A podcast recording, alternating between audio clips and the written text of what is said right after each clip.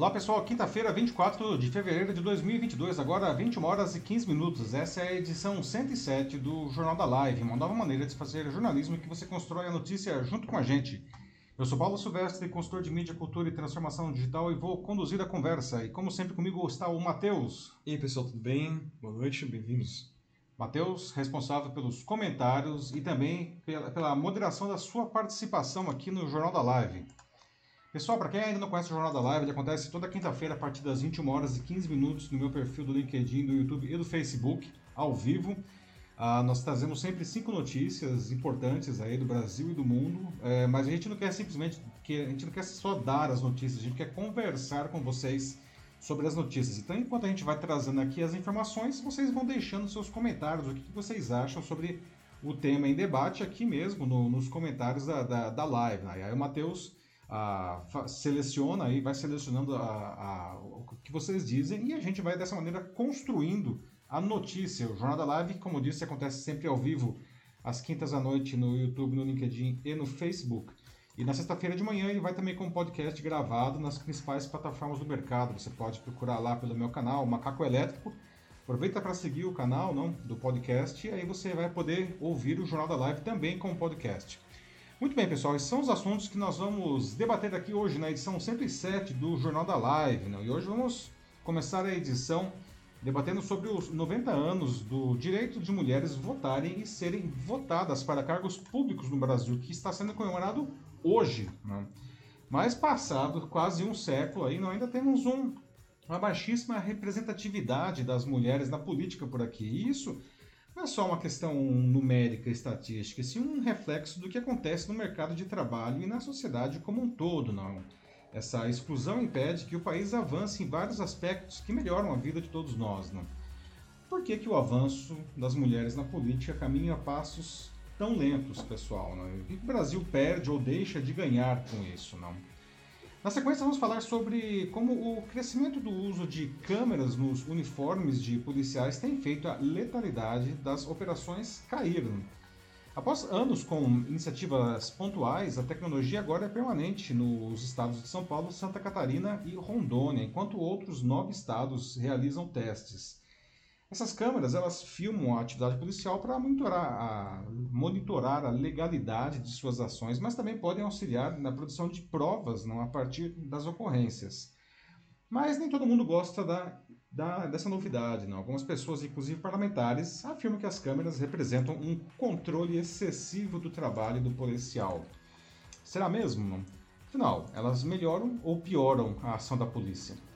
No nosso terceiro tema, vamos abordar mudanças que vêm sendo observadas nas maneiras como dormimos. Né?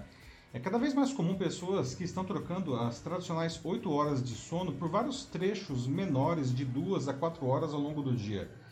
A mudança vem crescendo pela pandemia, pelo estresse da vida moderna e até mesmo pelo home office. Não? E esse último ponto, com seus horários flexíveis, não, é particularmente interessante, pois um único período longo de sono é uma invenção, não sei se vocês sabiam disso, da Revolução Industrial, para aumentar a produtividade durante a jornada de trabalho.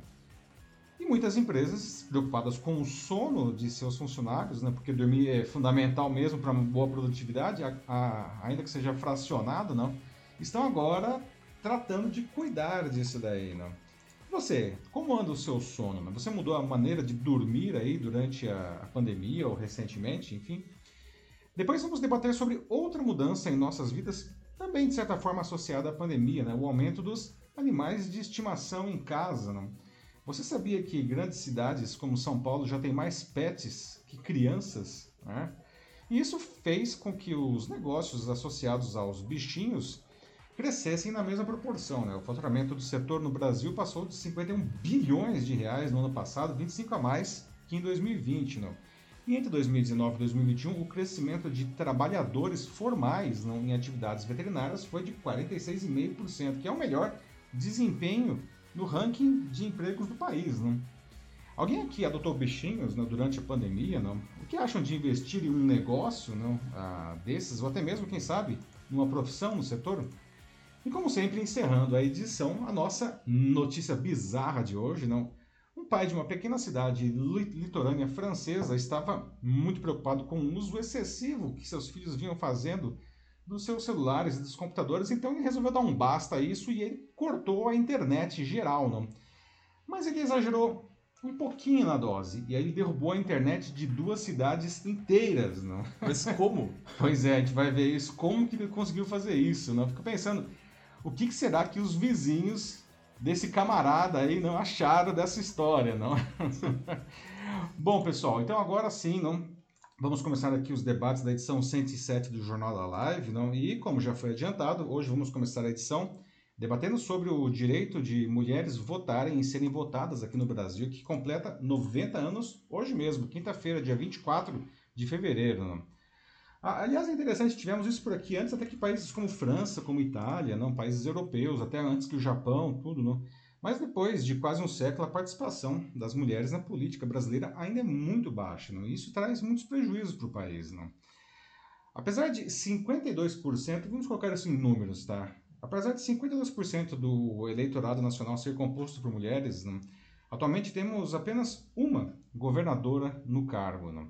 Na Câmara dos Deputados, ah, lá em Brasília, somente 15% das cadeiras são ocupadas por mulheres, assim como 16% das do Senado. Né?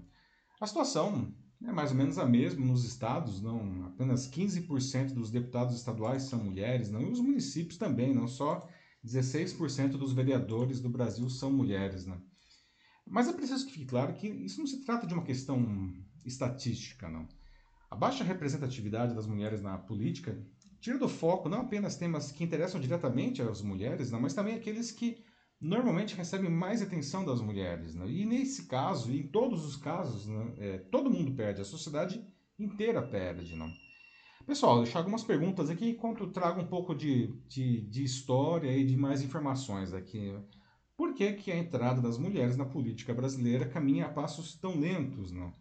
E você sabe que, que o, país, o que, que o país perde ou ele deixa de ganhar por causa disso, não? E o que a gente pode fazer, eventualmente, não para, enfim, melhorar essa situação, não? Olha só, não, o Rio Grande do Norte, uma curiosidade aqui, não. O Rio Grande do Norte foi o primeiro estado a garantir o direito de mulheres de votar e serem votadas, não. Em 1927, não, graças a isso, a Celina Guimarães Viana foi a primeira mulher a se alistar e votar. Mas olha só, não, o voto dela foi anulado, porque justamente isso não estava previsto na Constituição, né? Mas mesmo assim, não, em 1928, Alzira Soriano foi eleita a primeira prefeita do Brasil na cidade de Lages, lá no Rio Grande do Norte também. Veja, não era possível as mulheres votarem, não, mas ela podia ser votada. Então ela teve 60% dos votos naquela eleição de homens e assim foi a primeira prefeita do Brasil, não. Aliás, não só a primeira prefeita, o primeiro cargo no Poder Executivo a ser ocupado por uma mulher na América Latina, não. Ah, em escala nacional, apenas em 24 de fevereiro de 1932, portanto, 90 anos, né? Aí só assim que as mulheres puderam votar, não, mas ainda assim tinha algumas restrições, não veja só, não. Somente as casadas com autorização do marido e as demais, é, desde que elas tivessem renda, né? Essa era a característica, não. A capacidade de votar e ser votada só passou a entrar na Constituição mesmo, na Constituição de 1934. E a primeira mulher a se candidatar e ser eleita aí, não, foi a Carlota Pereira de Queiroz, que foi a primeira deputada federal da história do Brasil, não, eleita pelo estado de São Paulo em 34. O primeiro país, uma curiosidade também aqui, a dar o direito de voto às mulheres foi a Nova Zelândia, em 1893. Não. Nos Estados Unidos, ah, isso só aconteceu em 1919, a gente em 1932, não. E estivemos à frente de muitos países europeus, como a França, onde isso só aconteceu em 1944, a Itália em 1946, e a Suíça, que incrivelmente, né, Suíça, não, ela só concedeu o direito de voto às mulheres em 1971, não. Demorou mais um tiquinho, não. Mas, poxa vida, não, a gente não está assim tão avançado, como eu já falei. As desigualdades entre homens e mulheres na política por aqui são imensas, não. A política é um ambiente extremamente machista, tóxico mesmo para as mulheres, não. Sem falar que as desigualdades de gênero são estruturais na nossa sociedade, não. Vejam só, atualmente as mulheres são quase 50% dos filiados a partidos políticos aqui no Brasil. Mas elas costumam ser apenas 30% dos candidatos, não. E raramente a gente chega a ter esse percentual entre as eleitas. Né? Além disso, muitas das candidatas é, desse, que, pra, que chegam desses 30%, elas são, na verdade, elas são laranjas, né? Porque são mulheres que são escritas pelo partido, né? Ah, porque a lei obriga que pelo menos 30% das candidaturas sejam de mulheres. Na verdade, a lei diz que ah, tem que ter pelo menos 30% de um gênero. E no caso, as mulheres, como tem menos, né, acaba ficando 30% de mulheres. Mas essas inscritas aí por, pelos partidos são, são mulheres que elas não têm o menor interesse em se eleger. Elas, elas acabam servindo para preencher a cota, não? E aí, olha só isso, não? O dinheiro que elas receberiam, que elas recebem, na verdade, do fundo partidário para suas campanhas, acaba indo para candidatos homens que o partido escolhe. Ou seja, o, o candidato homem que o partido é, prefere, ele recebe a cota dele e mais a cota de um monte de mulheres que são laranjas, não? Para deixar essa situação ainda mais grave, não, ah, muitas eleitas têm que enfrentar todo tipo de preconceito e desrespeito no exercício da função. É comum, por exemplo, que elas não recebam cargos de destaque nas casas em que elas atuam. Muitas vezes sequer são ouvidas pelos colegas homens. Imagina numa comissão quando elas começam a, quando uma mulher começa a falar, os outros deputados, os outros senadores, enfim, eles começam a falar em cima dela, não, que como se ela não estivesse falando, não, sem falar e alguns desrespeitos ainda mais escandalosos, não? como o caso que aconteceu em dezembro de 2020 aqui na Assembleia Legislativa de São Paulo, quando o deputado estadual Fernando Cury apalpou os seios da deputada Isa Pena na frente da mesa, em plena, no meio da plenária, assim, né? E que depois, enfim, se virou um negócio, do, um processo no Conselho de Ética, não? e ainda tem, teve gente que tentou ficar passando pano para liberar o Fernando Cury ainda. Bom, em outras palavras, não? Um dos principais motivos das mulheres avançarem lentamente na política está no machismo estrutural da nossa sociedade. Né? Isso é uma pena, né? porque as mulheres que chegaram lá já demonstraram repetidamente que se preocupam com temas incrivelmente importantes para a sociedade que muitas vezes são negligenciados pelos homens. Né? E eu não me refiro aqui a temas que afetem diretamente as mulheres apenas, não. A temas de interesse de toda a sociedade. Né? Homens e mulheres não, pensam e agem de forma diferente e de forma complementar se isso for bem usado, aproveitado. Né?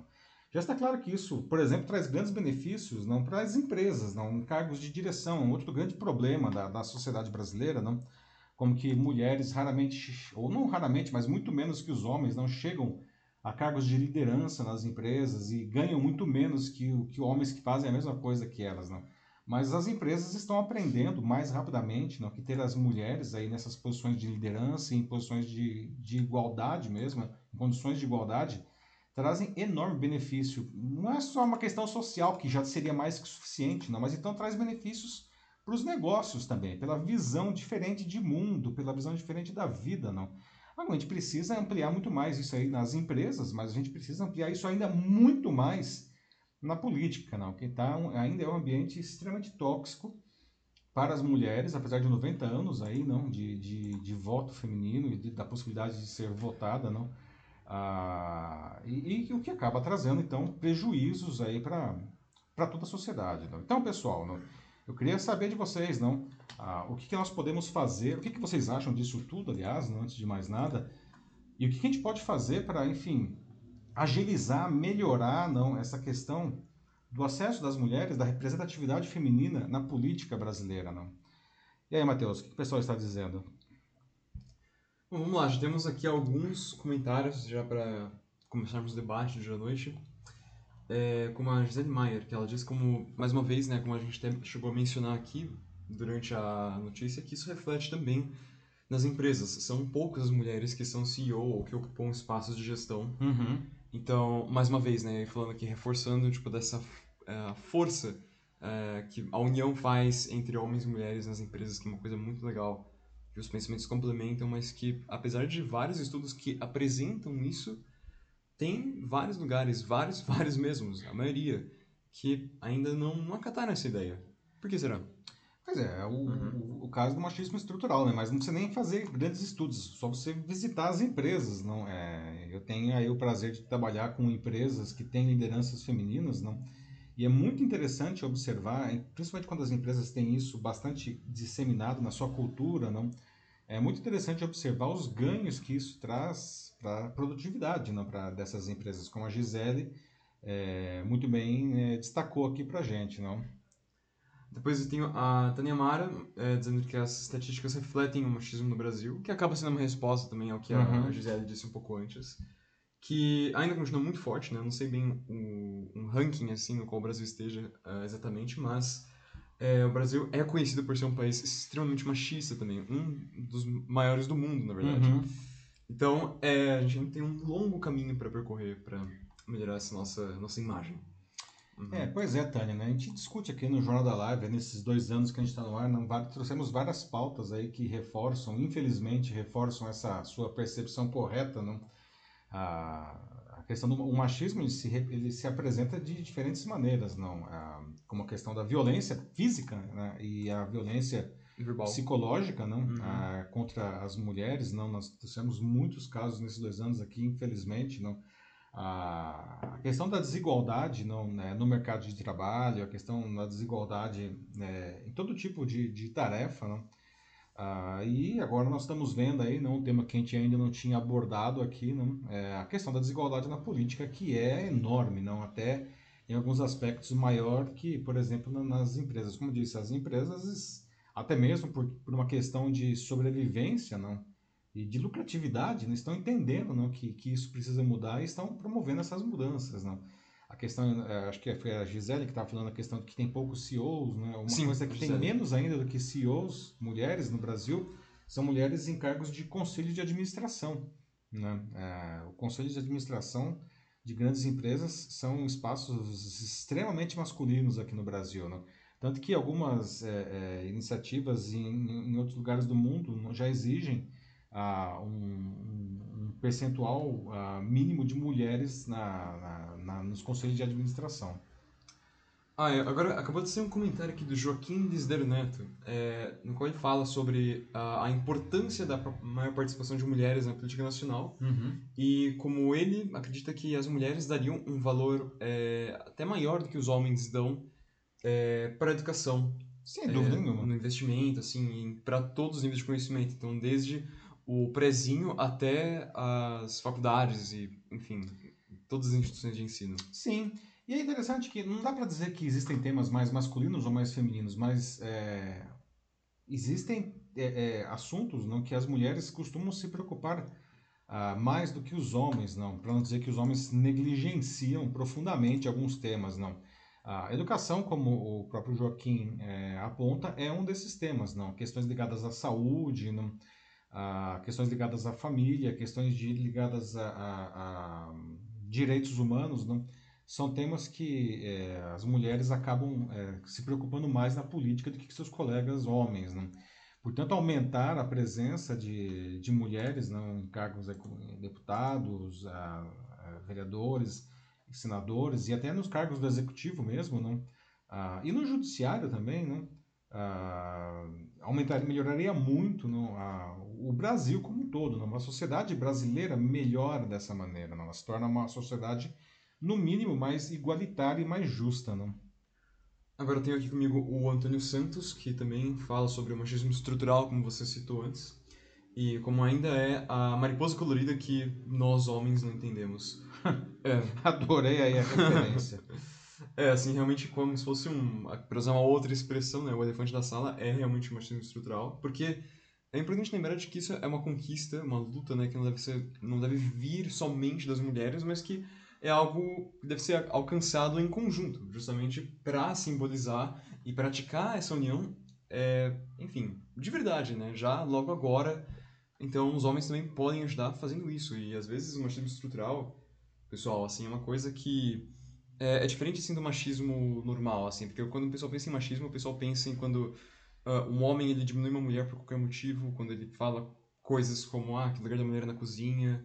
É, é no final enfim, acaba sendo vai. tudo uma questão tudo. de machismo estrutural, né? Exato, Hoje, mas é, é você... que eu ia explicar uhum. justamente, porque o machismo estrutural é quando você acaba tendo ações que podem ser consideradas machistas, mas que você não percebe. E ah, isso é uma questão uhum. que vem de você olhar para para si mesmo, assim, tipo, você pode ser uma pessoa super correta e isso acontece porque é essa que é a grande porque questão, né? exatamente, né? enfim, uhum. a sociedade foi construída exatamente dessa forma. É verdade, tem algumas questões machistas que são explícitas e conscientes, não o que perde cada vez mais espaço, menos aceitável, não. mas bem que houve aí uma, um, temos, tivemos um retrocesso recente aí, né? Mas existe aquela questão de que homens e, e mulheres também, não, infelizmente, aí são machistas, porque a sociedade se construiu em cima de valores que estão Sim. implícitos dentro de cada um de nós, não? Ah, mas é, o Antônio falou muito bem aí, não é, isso não é uma luta só das mulheres, não. Ah, isso homens e mulheres precisam juntos, né, a, a, verdadeiramente, pelo menos tentar corrigir isso daí, não porque, porque senão não, a situação fica muito complicada, que é a situação que nós vivemos justamente na, na política. não Você vê aí os nobres deputados que, por exemplo, não dão voz às colegas mulheres. não É, ou a Isabela Pena, que foi apalpada ali na frente de todo mundo e o pessoal ali tentando abafar o caso. É, nossa, uhum. não, não, não, acho que não foi bem aquilo. Como é. assim não foi bem aquilo, né? Só olhar. Uh, um comentário bacana aqui é da Valesca Calil, que diz que a mãe dela tem 81 anos e até hoje faz questão de voltar sempre. Muito orgulho da mãe dela, ela. Muito Legal bom, mesmo. Valesca. Excelente exemplo. Sua mãe aí, um exemplo de civismo, né? E aliás, ela, né, em outubro aí terá a chance de, de exercer esse direito, né? Ah, e esse dever, não? Mas antes de mais nada, esse direito que é, arduamente conquistada aí, não no século passado, ela vai poder exercer mais uma vez isso daí. Então, parabéns a ela e por favor transmita aí a sua mãe. Aí, por fim, antes de passar para o próximo assunto, um comentário da Gisele Maier, mais uma vez, é, na qual ela é, reafirma esse lado que as mulheres podem trazer para um trabalho em equipe, seja na política, seja numa empresa, seja num, numa ONG, seja numa instituição, o que for. Uhum. Ela fala sobre como as mulheres costumam tomar decisões de uma forma mais mais pacificadora, talvez até mesmo mais é, mais humana até, acho que eu posso dizer. Exatamente. Vou arriscar dizer mais humana. E, enfim, bem legal, assim, o que a Gisele fala e concordo 100%. Tem que ter Sim, mais. é isso mesmo, Gisele. É, como eu falei, né, homens e mulheres é, não são iguais, não. Ah, mas eles são incrivelmente complementares, não? A gente precisa justamente é, trabalhar com essas, essas diferenças não de uma maneira combativa, mas de uma maneira construtiva, não. E nós precisamos ter, por isso, homens e mulheres juntos, não desempenhando as tarefas, onde cada um pode fazer isso da melhor maneira possível, né? É isso, Mate? Passamos para o próximo assunto aí? Dá para ir já, podemos ir. Muito bem, então agora, atenção pessoal, é, 9 horas e 38 minutos aqui no Jornal da Live. Na sequência, vamos falar sobre o crescimento do uso de câmeras nos uniformes das polícias, né? É, e como isso tem feito a letalidade das operações policiais cair. Né? Após anos com iniciativas pontuais, essa tecnologia agora ela é permanente nos estados de São Paulo, Santa Catarina e Rondônia, enquanto outros nove estados realizam testes com as câmeras na, nas fardas. Bom, esses aparelhos eles filmam a atividade policial né, e não podem ser desligadas pelo, a, pelo agente. Né? Servem para monitorar a legalidade das suas ações, não, até mesmo para evitar abusos, né? mas também pode auxiliar, por exemplo, na produção de provas a partir da, das ocorrências. Não? Parece um tanto óbvio não, que esses equipamentos trazem benefícios, não? e a redução é, do número da violência policial, não, onde eles já estão sendo adotados, indica isso. Não? Mas nem todo mundo gosta dessa novidade e tem gente que quer que ela desapareça. Não? Entre essas pessoas estão alguns parlamentares que afirmam que as câmeras não representam um controle excessivo do trabalho policial. Será mesmo, pessoal? O que vocês acham? Vou deixar algumas perguntas aqui antes de trazer mais dados. Afinal, as câmeras elas melhoram ou pioram a ação da polícia? Não? Vocês gostariam que os policiais na sua cidade usassem esse dispositivo, não? Ah, e eles deveriam ser adotados pela Polícia Militar Civil e Federal também? Que essa é uma outra questão, né? Que hoje, por enquanto, só as polícias militares estão usando isso daí, não? Que aliás aí vocês podem ver a Polícia de São Paulo, não? O dispositivo aí, não? Bem no meio do peito do policial, não? Bom, a adoção da tecnologia pode ganhar mais adesão a partir da finalização de, um, de uma diretriz que está sendo elaborada pelo Colégio Nacional de Secretários de Segurança, que reúne os gestores de todos os estados. Não? Nesse mês, eles finalizaram a minuta de um procedimento padrão sobre o uso das câmeras é, que deve ser adotado por todo o Brasil. Não?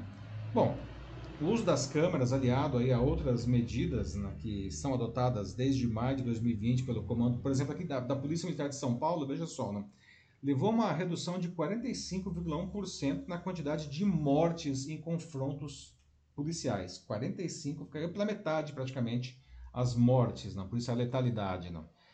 A retração né, reverteu, aliás, uma sequência de alta que tinha aqui na Polícia de São Paulo. Não. Os registros das câmeras corporais não já serviram tanto para apontar supostos crimes como para inocentar e destacar atitudes corretas de policiais em ação. Por exemplo, novembro do ano passado, isso aqui tudo de São Paulo como exemplo, tá? Mas como disse, já tem Santa Catarina e Rondônia usando também, né? Mas enfim, um caso aqui é, em novembro do ano passado, não, policiais no interior de São Paulo foram flagrados pelas câmeras executando um jovem acusado de roubo que estava desarmado e estava rendido já. E aí os PMs tentaram alterar, alteraram na verdade a cena do crime, não colocaram armas em cima e ao lado do corpo para simular que houve resistência, não de acordo com uma investigação que foi feita em cima Nossa. disso.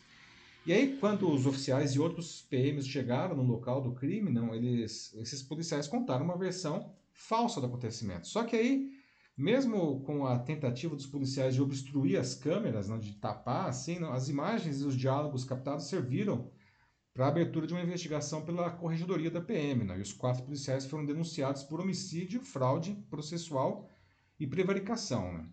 Por outro lado, em outro caso, veja só, a Câmara isentou um policial da culpa pela morte de um suspeito durante abordagem na zona sul da capital paulista também em novembro do ano passado. Não?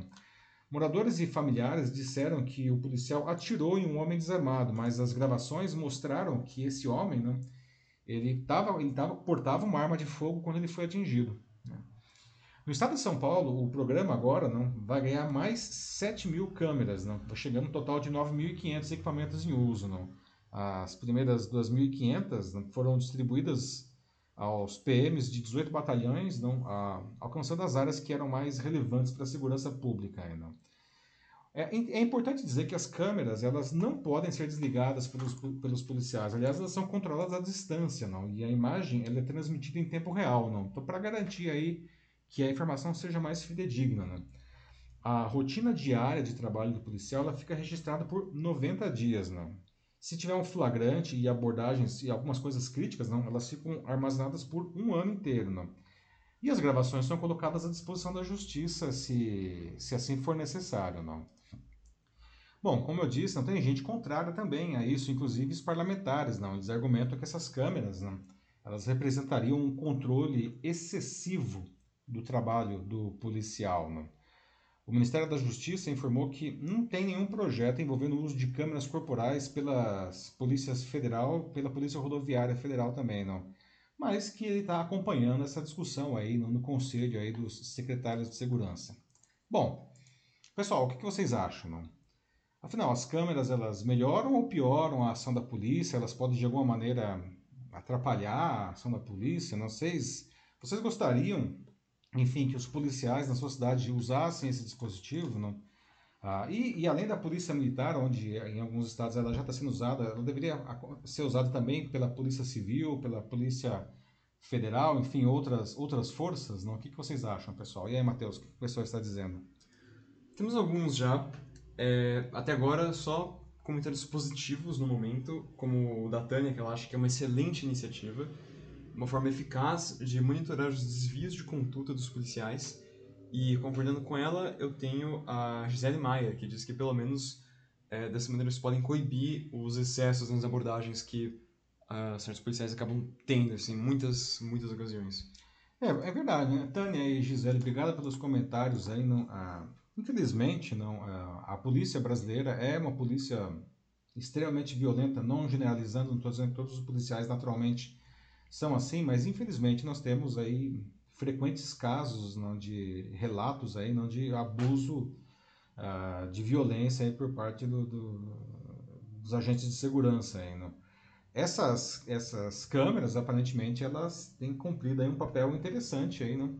até mesmo para coibir não, essa, esses excessos, como aliás não, esses números aí aqui de São Paulo, uma diminuição de 45% na letalidade das ações, isso daí eu acho que é, são bem emblemáticos, eu diria, não? A Gisele continua também, diz que deveria ser implementada em todos os estados, com todos os policiais portando essas câmeras. E por todos os policiais aqui eu me pergunto, talvez se ela se refere também a civil e, enfim, as outras que tem, talvez é. até o exército. É, eu acho que seria interessante até expandir além das polícias, não? Talvez as forças armadas também, no caso, não no caso evidentemente de uma guerra, porque aí eu acho que não faz muito sentido, mas nós vemos aí, não, as forças armadas sendo usadas regularmente no Brasil, não? dentro das cidades, não? Nós tivemos um caso aí no ano retrasado, não, daquele daquele homem que foi metralhado, não, por um soldado do exército de uma maneira bastante gratuita, não? Uh, lá no Rio de Janeiro. Uh, então, eu acho que isso seria interessante também, não? no caso de dessas ações das Forças Armadas não? Nas cidades. Não? agora, é, é, é, só existem dois estados que disseram que não, que, pretend, que não querem adotar essas câmeras.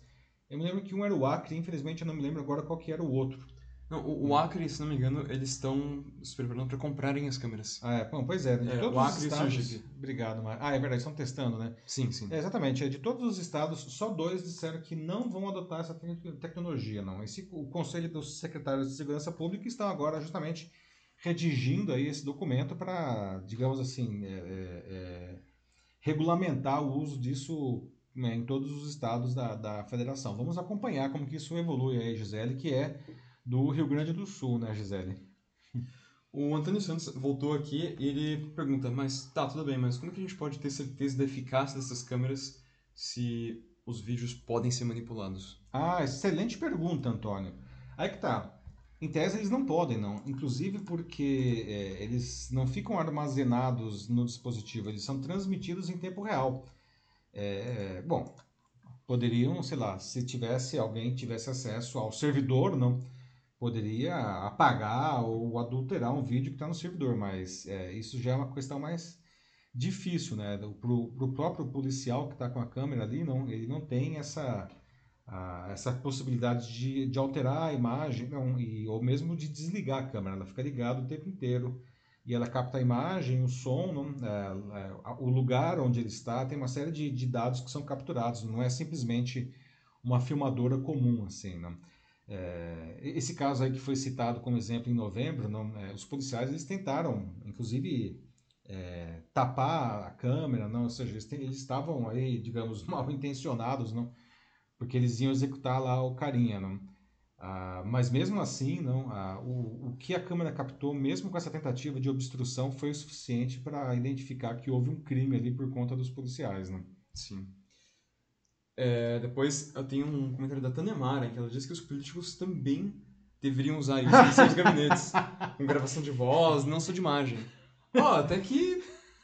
Não sei, interessante, que tal? Que Nossa senhora, é, pois é. Assim, eles nunca iam deixar isso passar. Nunca. nenhum político de nenhum partido, nada, assim, mas. Negociatas de dinheiro na cueca, já pensou aqui? O que essas câmeras captariam aí, não, né, Tânia? Ai, meu Deus. Mas teve até, Matheus, aquele filme que a gente até passou na televisão aí na semana, né? na semana passada, né? O sim. Círculo, não? Sim, sim. Que é, era mais ou menos uma ideia louca, assim. Era uma crítica, claramente, ao Facebook, aquele filme, não? As redes sociais como um todo, mas ao Facebook particularmente, não? Dessa questão da vida ser absolutamente transparente 24 horas por dia, ou quase, não? Isso para o mundo inteiro. Para o mundo inteiro. Para o mundo inteiro, uhum. né? E aí, não, ah, tinha, teve lá até uma, uma deputada lá no meio do filme que ela fala, eu vou usar essa câmera agora que todo mundo vai ver. Obviamente era um somebody love aquilo lá, não, porque ela só ia mostrar o que interessava para ela, não. E, bom, não vou dar. É, é, o filme é muito bom, recomendo, tá? Então, não, eu não vou contar o final porque seria muito spoiler. Assistam o filme que vale a pena, mas é bem isso, né? Lá Será mesmo não, que os políticos aceitariam não, esse tipo de, de exposição, né? Nossa, não, difícil. Pouquíssimo provável. Eles cancelariam, assim, vetariam um projeto inteiro, assim, tipo, na câmera na hora. Não passaria. Mas a ideia é curiosa também. É. no mínimo. Bom, a Tânia também fala assim, ah, bom, tomara que funcione melhor do que as tornozeleiras eletrônicas também. Ah, pois é, não tem essa história aí, né? Se bem que as tornozeleiras eletrônicas elas até funcionam bem, né, Tânia? É, é, um, é um dispositivo difícil de, de, de ser ludibriado, não, assim, não dá, se você tira, não. É, tem um pessoal aí que é bem pró, não, que, que consegue colocar a tornozeleira, assim, é, tirar e colocar é, dentro de casa, assim, em alguém lá que fica pro cara dar seus bordejos aí, né? Mas enfim, é uma coisa complicada também. Bom, acho que podemos seguir em frente. Podemos seguir em frente, muito bem. Sim. Agora aqui, deixa eu ver, pessoal, 9h50 no Jornal da Live ao vivo. Vamos agora para o nosso terceiro tema, né? Vamos abordar mudanças que vêm sendo observadas na maneira como a gente dorme, né? O sono tem ficado muito complicado para muita gente, não sei se é o caso de alguém aqui, não. Mas é interessante notar como é cada vez mais comum pessoas que estão trocando as tradicionais 8 horas de sono por vários trechos menores de 2 a 4 horas de sono ao longo do dia, não? um sono fracionado, um sono segmentado. Né? E essa mudança vem crescendo, impulsionada por efeitos da pandemia, né? pelo estresse da vida e até mesmo pelo home office. Não? E esse último ponto, com seus horários flexíveis, não é particularmente interessante, pois um único período longo de sono, como contei agora há pouco, não é uma invenção da Revolução Industrial para aumentar a produtividade durante a jornada de trabalho. Sabiam disso? É. é esse eu não sabia mesmo também. Pois é, não, fiquei mais curioso. uma. A Revolução Industrial mudou muita coisa, né, da maneira como as pessoas vivem, né? É, a própria instituição de uma jornada de trabalho é uma questão da Revolução Industrial, né? Agora, não, até mesmo puxando aí, não, é, pelo lado das empresas, muitas delas estão preocupadas com o sono dos seus funcionários, porque dormir bem é fundamental mesmo para uma boa produtividade, mesmo que isso aconteça de uma maneira fracionada, né? Então, algumas perguntas que eu já deixo para vocês aqui. Como anda seu sono, antes de mais nada? Né? Você mudou a sua maneira de dormir ultimamente? Né? Alguém aqui, será que já está dormindo dessa maneira segmentada, dessa maneira fracionada, por pedacinhos ao longo do dia? Se tiver alguém ah, fazendo isso e quiser compartilhar como está sendo a sua experiência, não, por favor, não. Bom, é, o ciclo de sono era diferente do que a gente tem hoje, né? Em várias culturas do mundo, do final da, do que a gente conhece como Idade Média até o início do século XIX, não? Nesse, nessa longa época, não? muitos séculos aí, não? É, as pessoas elas iam dormir mais ou menos quando o sol começava a se pôr, elas iam dormir, mas elas não acordavam só no dia seguinte, elas acordavam depois de 3, 4 horas, não? E aí elas iam conversar, elas liam, elas faziam um monte de atividades, faziam, comiam, né, faziam sexo por umas duas horas e depois iam voltar a dormir. Né? E aí dormiam por mais umas três, quatro horas. Elas não dormiam oito horas. Né? A, a grande mudança não, é, veio com a disseminação da luz artificial, não necessariamente elétrica, luz artificial. Tá? E aí que as pessoas começaram a se forçar a dormir durante a noite. Não? Como eu já disse, a, essa mudança foi impulsionada né, pela Revolução Industrial, que, que enfatizava o lucro e a produtividade. Né? Os empresários da época acreditavam que quem limitava o sono a um único período ficava mais produtivo. Né? Então, isso e essa crescente predominância das luzes artificiais não permitiu dormir mais tarde, né? levando, a, levando então a essa compressão do sono em um único período de oito horas, ou menos. Né? Só que agora a gente está passando por novas mudanças maiúsculas no nosso estilo de vida. Né? Muitas pessoas estão fazendo os próprios horários de trabalho, inclusive, não trabalhando em casa, não se concentrando mais no autocuidado, não. E aí a gente está observando um retorno a esse ciclo de sono segmentado de antigamente, não. Ah, nem sempre isso é voluntário, vale dizer. Né? Muitas pessoas estão assim por causa do estresse. O cara acorda no meio do sono e fica ou fica com insônia, não. Isso aí naturalmente não é saudável, não. Mas mesmo quem está fazendo por opção esse sono segmentado, não, os médicos eles não sabem ainda a longo prazo não, se isso vai ser bom ou ruim, porque na verdade eles não têm ainda dados suficientes para concluir, tá? Está sendo avaliado, não. Ah, tem muita gente que começou a fazer isso e passa o dia cansado. É uma questão de, de, de observar como que isso funciona para você, se é que você está pensando ou já está fazendo isso, não o sono segmentado não, exige que as pessoas durmam mais cedo também, não, que nem sempre funciona. Né? Tem gente que simplesmente não consegue dormir mais cedo. Não. Sim. Então a primeira coisa a se fazer é verificar se isso serve para você. Né? Não entra na moda só porque é moda. TV de repente é super legal, de repente não. Né? E as empresas, né, como eu disse, também estão prestando atenção nisso. Né? Afinal, dormir bem é fundamental mesmo para a produtividade. Não? As ações para, inclusive, personificar e incentivar um bom comportamento de sono estão surgindo nas empresas, nas empresas mais conscientes aí, não? Como uma forma de apoiar os funcionários, inclusive para evitar o burnout, que vale dizendo, se tornou uma doença do trabalho agora no dia 1 de janeiro, não? Então as empresas estão prestando mais atenção no burnout, não? E veja só, né, um sono leve no trabalho, durante o trabalho, né, isso já existe e não chega a ser exatamente novo em alguns lugares. Países como Espanha e Itália, não, ah, tem um intervalo no meio do dia, não, para inclusive para que os funcionários não é, tenham uma soneca aí, não, depois do almoço, por exemplo. Não. Até nos Estados Unidos, não, que o país da meritocracia, não começou a adotar isso daí. Não, uma pesquisa de 2008, não é, nem é tão nova, não demonstrou que mais de 30% das companhias lá dos Estados Unidos não, não só permitiam, como até incentivavam uma soneca durante o expediente. Não? E 15% das empresas ofereciam um espaço para os funcionários tirarem essa soneca. Que legal. Isso é um negócio, né? Legal, né? O que vocês acham, pessoal? Né? Uma soneca no meio do expediente. Né? Tem muita gente que, que faz isso, né? De, de uma maneira, digamos, informal, né? Não tem lugar para tirar uma soneca lá na, que a empresa oferece vai tirar uma soneca no banheiro, sei lá, não. Enfim. É, agora em home office isso certamente aumentou. Bom, o home office facilitou uhum. enormemente, né? Vai pra cama, não precisa dormir sentado no vaso, uma situação meio deprimente, né? Mas enfim, mas o pessoal faz isso daí, né? Agora no home office facilitou deveras isso daí, né? Dá até pra fazer o home office no meio do home office, assim, né?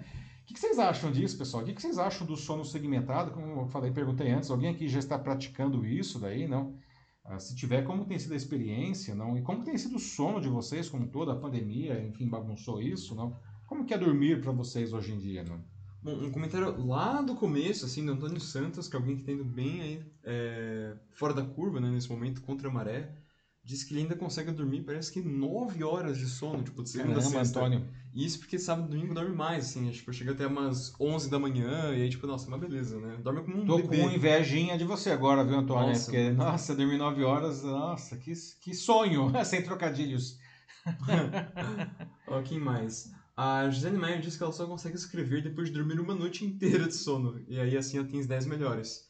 Ó, esse é um ponto interessante que ela traz, né? Dizem que você dormindo mais que você consegue é, assimilar de uma forma é, melhor assim os conhecimentos que você adquiriu no dia anterior e que você Verdade. por estar mais descansado também você fica mais preparado assim para o próximo dia você acorda mais mais ativo né você não acorda daquele jeito que o pessoal fala né que acorda cansado que isso é justamente quando você dorme pouco Ou dorme mal, né? Aham. É verdade, é isso daí que o Matheus falou e a Gisele também é interessante esse depoimento, não?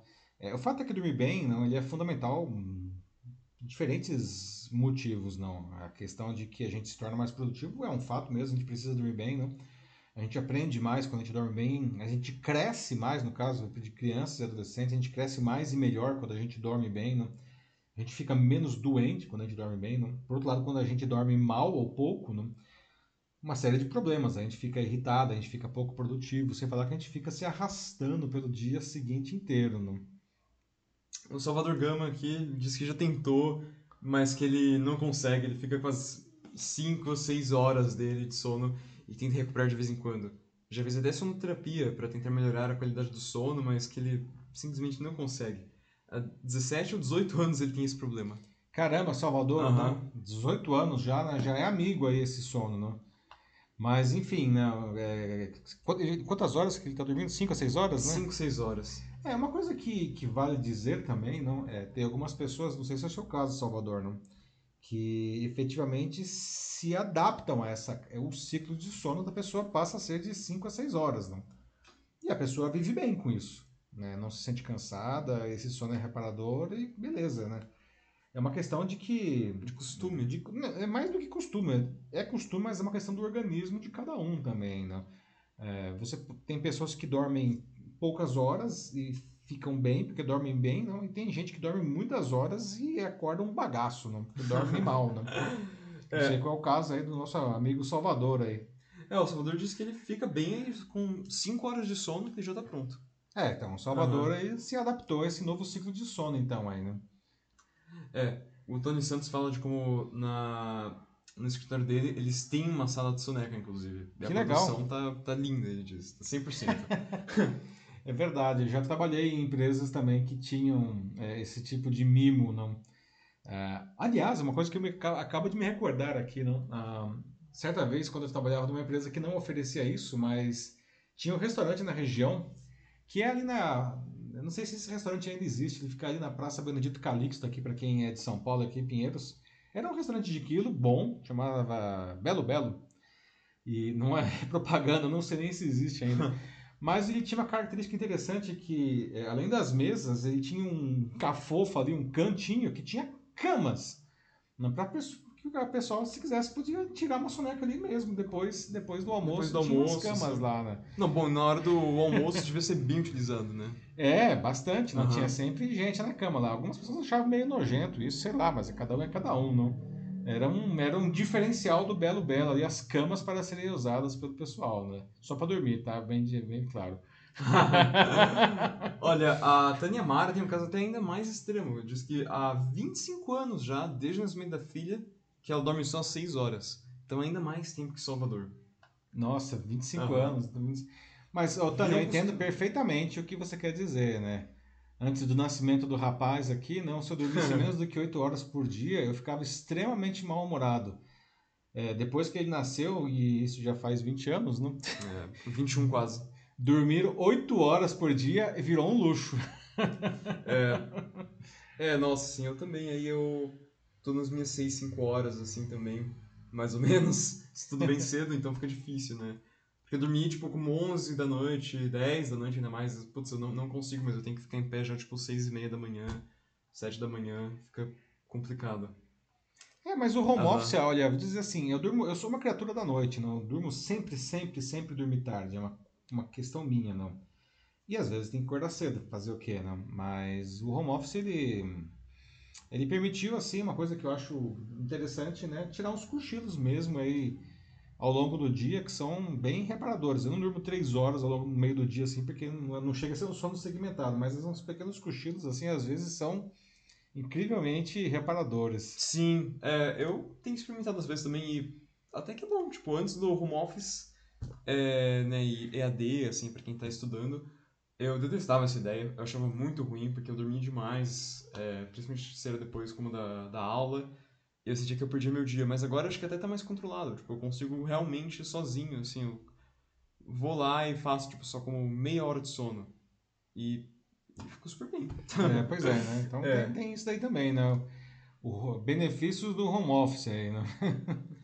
É, acho que é isso mesmo, assim, né? O... Cada um tem um ritmo, né? Até a Tânia Mara, ela cita, né, alguns...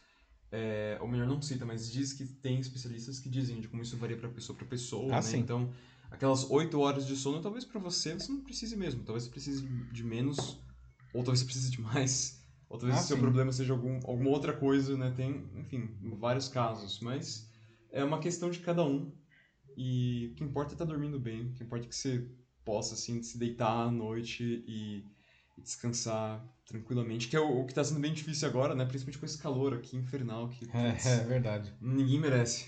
Ou fazer como os gatos, né? A gente tem gatos aqui em casa, não? E, poxa vida, os gatos o dia inteiro ele passa dormindo, parece, não? Impressionante, assim. Às vezes eu fico olhando pro gato e falo, caramba, não, que inveja esse cara aí no meio do dia dormindo aí alegremente, não? É. Mas, é, quem sabe alguma vez podemos ser gatos, né? é isso aí.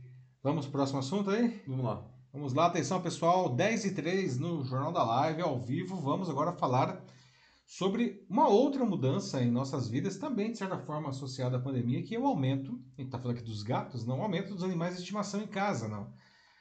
Vocês sabiam que grandes cidades como São Paulo, Rio, não, já tem mais pets que crianças?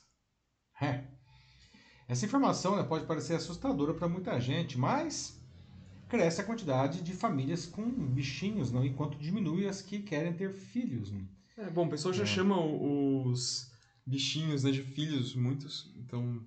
É, É, pois é, é o meu bem filhinho, filhinha de peludo, essas coisas aí, né? ah, filhinho de quatro patas. É, ou então tem famílias que têm filhos e têm pets, não, mas tem, sei lá, por exemplo, três bichinhos e duas crianças, uma criança, não. É por isso que a gente está nessa situação aí, não, de ter mais, nas grandes cidades pelo menos, não, ter mais bichinhos de estimação do que, do que filhos, não. Bom, e isso tem feito naturalmente, não, que os negócios associados aos bichinhos explodissem por todo o país, não. Há mais empresas no setor eh, e elas estão faturando muito mais, não. Além disso, as profissões relacionadas ao tema também vêm experimentando aí um forte aquecimento. Né? Algumas perguntas que eu já deixo aqui. Alguém aqui adotou bichinhos durante a pandemia? não? Ou já tinha bichinho antes dela? né? O que vocês achariam de investir em um negócio dentro desse segmento, não? Até mesmo numa profissão né, do setor veterinário aí, não? Pode ser uma alternativa interessante para quem talvez esteja pensando aí numa transição de carreira, não? Ou empreender aí, não criar seu próprio negócio, não? O, negócio, é, o setor está realmente aí aquecido, não? Veja, entre 2019 e 2021, né, esse aumento dos bichinhos de estimação provocou uma revolução no mercado. Nesse período foram abertas quase 23 mil novas empresas no Brasil, um aumento aí de um terço do que tinha, né, em espaço de dois anos, né, aumentou um terço o tamanho do mercado. Né. Além disso, o faturamento desse mercado passou da marca de 51 bilhões de reais no ano passado só, né, crescimento de 25% frente a 2020. Né. E isso, naturalmente, também provocou aí um aumento positivo no emprego. Não? Um levantamento a partir de dados do CAGED aponta que entre 2019 e 2021 os trabalhadores formais com carteira assinada na área de atividades veterinárias cresceu 46,5%. Não? E essa é, de longe, o melhor desempenho no ranking de empregos do país. Não? Pra vocês terem uma ideia do tamanho disso, o setor que vem logo em segundo lugar na lista, não, que é o de atividades técnicas, não teve um crescimento de 27,6%. Bom, os economistas acreditam que esse crescimento no mercado veterinário vai continuar, não? porque os bichinhos, enfim, continuam com as famílias. Não? E, e deve crescer ainda mais, com, com, com mais bichinhos aí sendo adotados. Não?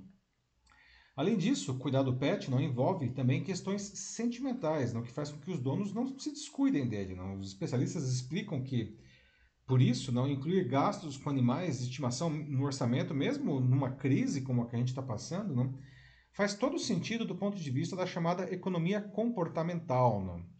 E a carência, não, a, a, perdão, a ciência explica que na hora de, de tomar decisões a gente não é tão racional quanto a gente imagina assim. Né?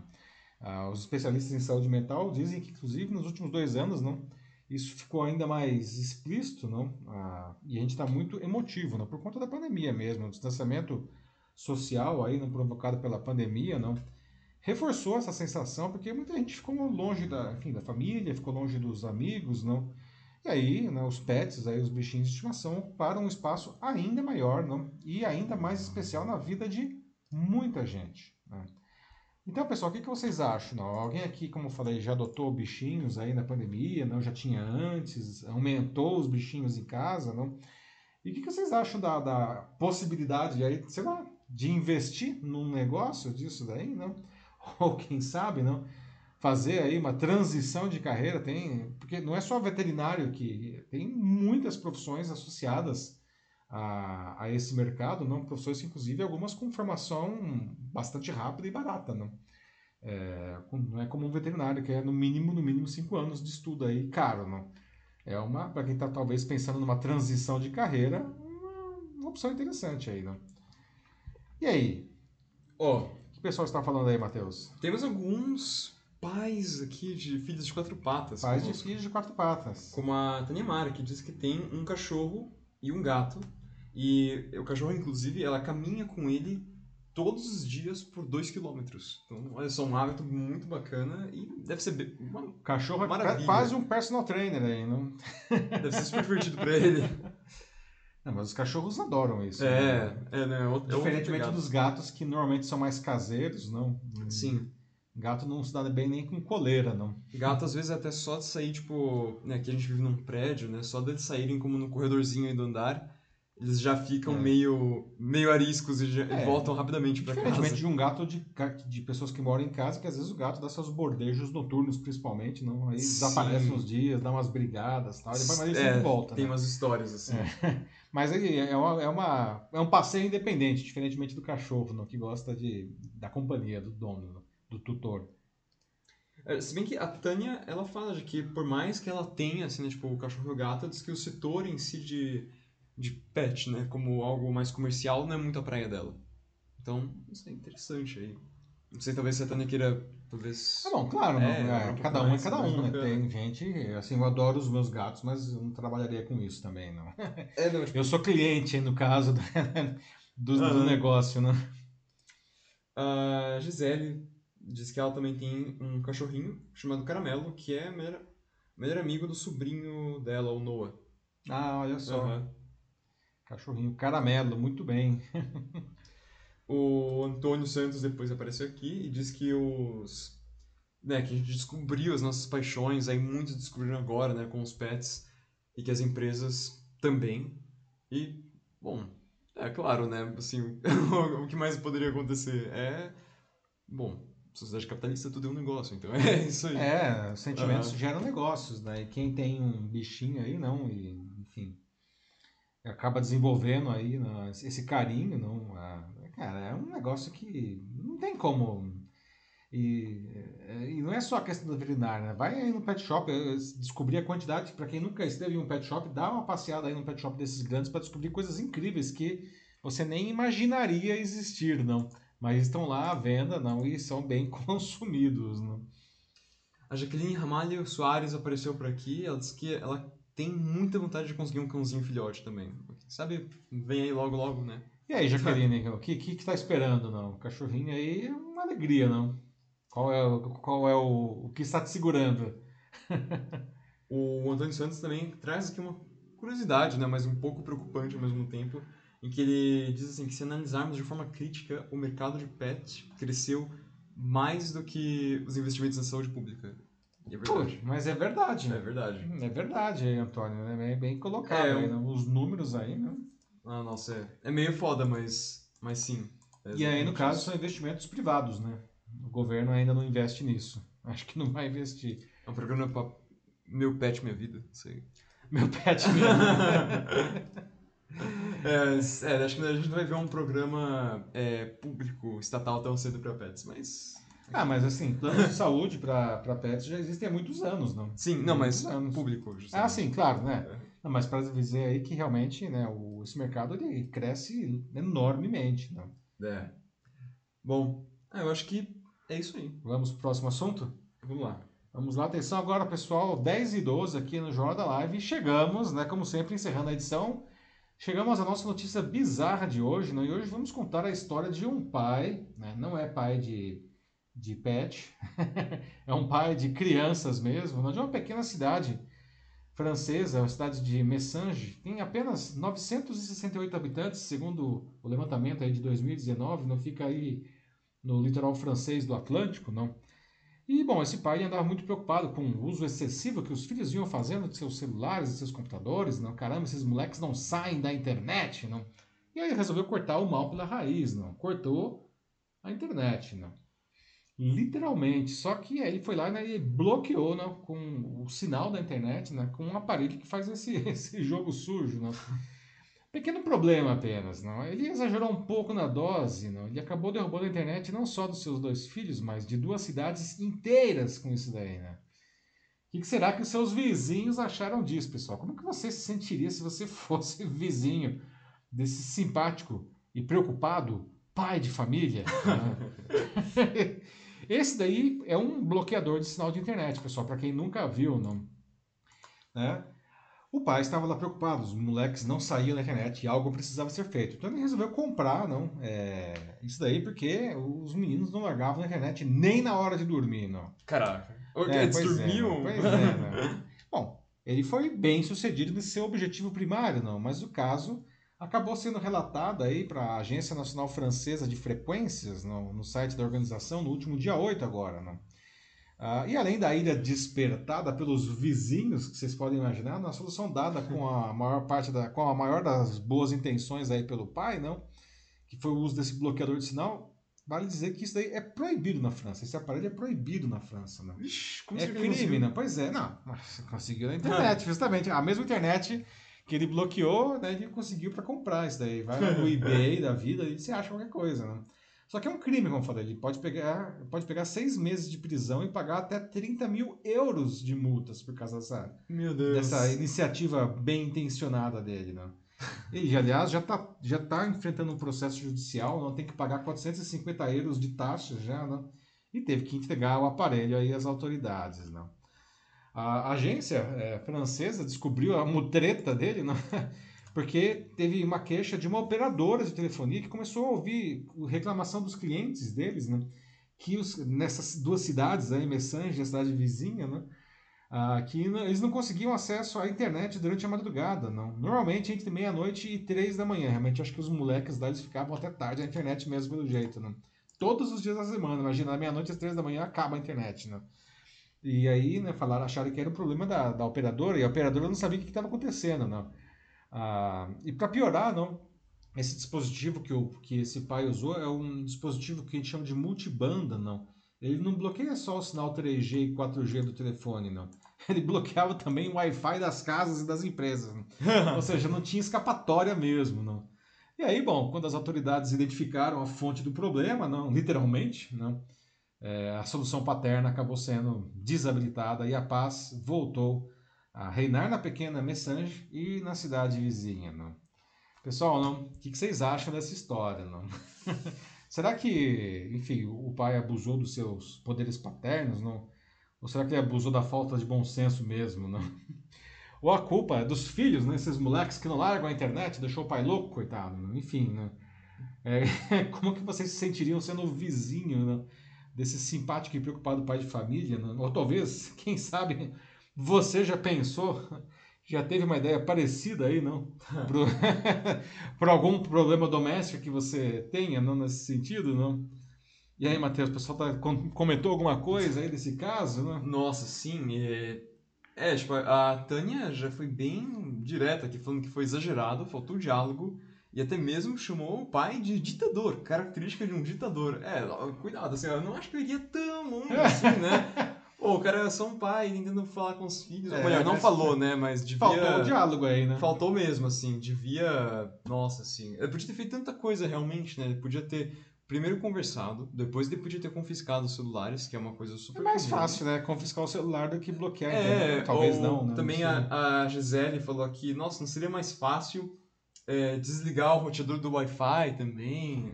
É, pois é, acabar com o plano de dados do celular e desligar o roteador também seria uma opção mais fácil e até mais barata, não teria que comprar um aparelho, né? É. é. Apesar é. do meu francês ser ruim, não, é engraçado é que a, o nome da cidade é Messange, não, que me lembra Messenger, não é a mesma coisa, evidentemente, não, mas eu fiquei pensando, nossa, uma cidade chamada Messenger não bloqueou aí a comunicação, né? é, não, o Salvador ele pergunta se, se o pai por acaso ele foi preso, julgado. Foi. Foi? Sim, Salvador, ele está respondendo um processo agora. Né? Ele pode pegar seis meses de prisão pela legislação francesa e pagar a multa. Ele já está tendo que pagar não, é, as custas do processo de é, 350 euros, não, mas ele pode ser, na pior das hipóteses, ser condenado a seis meses de prisão e pagar uma multa aí de 30 mil euros. 30 mil euros, cara. Pô, a cidade não é tem nem vida. mil habitantes, né? Lascou, né? Enfim, é, ele está sendo processado. Ele não foi preso, não, mas está respondendo ao processo agora, respondendo a sua pergunta, Salvador. Isso tudo porque ele não, não conseguia conversar com os filhos de forma alguma. Aparentemente. Então, pois é, né? Mas acho que ele devia ter usado o WhatsApp para conversar com os filhos, não? Parece que não sei se. Quem sabe assim resolvia, não? Ó, oh, o Salvador, ele comenta aqui que ele já teve a ideia de cortar a luz uma vez por conta de música alta. Olha só, tá é. vendo? Essa ideia se pro inferno, todo mundo aí. Pelo menos não seria tão ruim quanto né, o que o cara fez, né? É, verdade, não. E aí a luz é mais fácil de você cortar, você não vai também né, derrubar a luz do Rio de Janeiro inteiro aí, né? O Salvador, não. De repente você consegue cortar um negócio mais direcionado aí, né? É, ó, o Antônio Santos fala, ah, vamos olhar para outro lado. Pelo menos o vendedor aí do dispositivo, pro próximo que ele for vender, tá garantido de que funciona o produto. Pois é, né? teve aí uma propaganda excelente, né? Aprovado por todos os, é, eu falo, por todos os habitantes de Messange e redondezas. é, o Antônio Santos fala, fala que acho que em, em resposta que o Salvador disse antes, é, da lei do silêncio, né? da lei do ruído, perdão, né? que não pode mais nada depois das 10, né? barulhos altos e tudo. É, realmente, é, tem a lei, mas assim, o pessoal respeita. Isso é outra história. É né? outra história. Aqui, aqui, em São Paulo a gente tem um órgão da prefeitura que chama PSIL, que é um trocadilho infame, é uma sigla, não, que eu não me lembro o que, que significa exatamente, não. Uma dessas siglas feitas sob encomenda, não, para justamente é, verificar esse tipo de, de abuso, não. ai, ai. Bom, é isso? Acho que por hoje é só. Por hoje é só, pessoal, como diriam os Looney Tunes. Pessoal, é isso. Muito obrigado. Estamos chegando ao final da edição 107 do Jornal da Live. Agora aqui 10 e 19, não? Muito obrigado aí pela participação de todos, não? Bom debate de novo, não temas quentes, não. Verdade que hoje o assunto do dia, infelizmente, é um assunto bastante é, ruim e triste que nós não abordamos aqui, que é a questão justamente da invasão aí da Ucrânia, não, pela, pela Rússia, não. É, enfim, uma, uma notícia que ninguém gostaria de dar e estamos acompanhando aí o desenrolar não, de, desse, desse, dessa tragédia aí na, na Ucrânia. Vamos ver como que isso daí, qual é o desfecho que teremos disso daí. Sim. Espero que seja o, o, o, menos pior, não vou nem dizer melhor, mas o menos pior possível e o quanto antes, né? Mas enfim, a despeito disso, né, tivemos aí os nossos cinco temas aqui, não, é, conversa muito boa, obrigado aí pela participação de todos, não, o Jornal da Live ele é feito com as conversas e com a participação de todos vocês. Né? Se eventualmente algum comentário não pode ser lido, às vezes por falta de tempo, né? é, todos eles são lidos depois. Né? Então, é, mesmo que você esteja, se você estiver vendo a, a, gravação, pode deixar seu comentário que ele vai ser lido. Então é isso, pessoal. Muito obrigado aí pela participação. Boa sexta-feira para vocês, bom fim de semana e a gente se vê na semana que vem, na quinta-feira, a partir das 21 horas e 15 minutos, com o Jornal da Live. Um abraço para todos. Tchau, tchau. É isso aí, gente. É obrigado por hoje, assim, por, pela participação de vocês, para todo mundo que veio. Vamos ver, né, tipo, então como é que vai se desenrolar, né, essa situação com a Ucrânia. Tomara que dê tudo certo, assim, vamos torcer pelo melhor. E, bom, é isso aí, gente. É, obrigado. É, voltem mais vezes. Tenham um bom final de semana. Aproveitem o feriado aí com responsabilidade. E é isso aí. É verdade, esqueci de desejar bom feriado, né? Esse carnaval, né? O carnaval mais flopado, né? Às vezes você até esquece que é carnaval, não tem mais. Mas enfim, bom, bom feriado para quem for de feriado aí, né? Até semana que vem. Tchau, pessoal. Até, pessoal. Tchau, tchau. Até.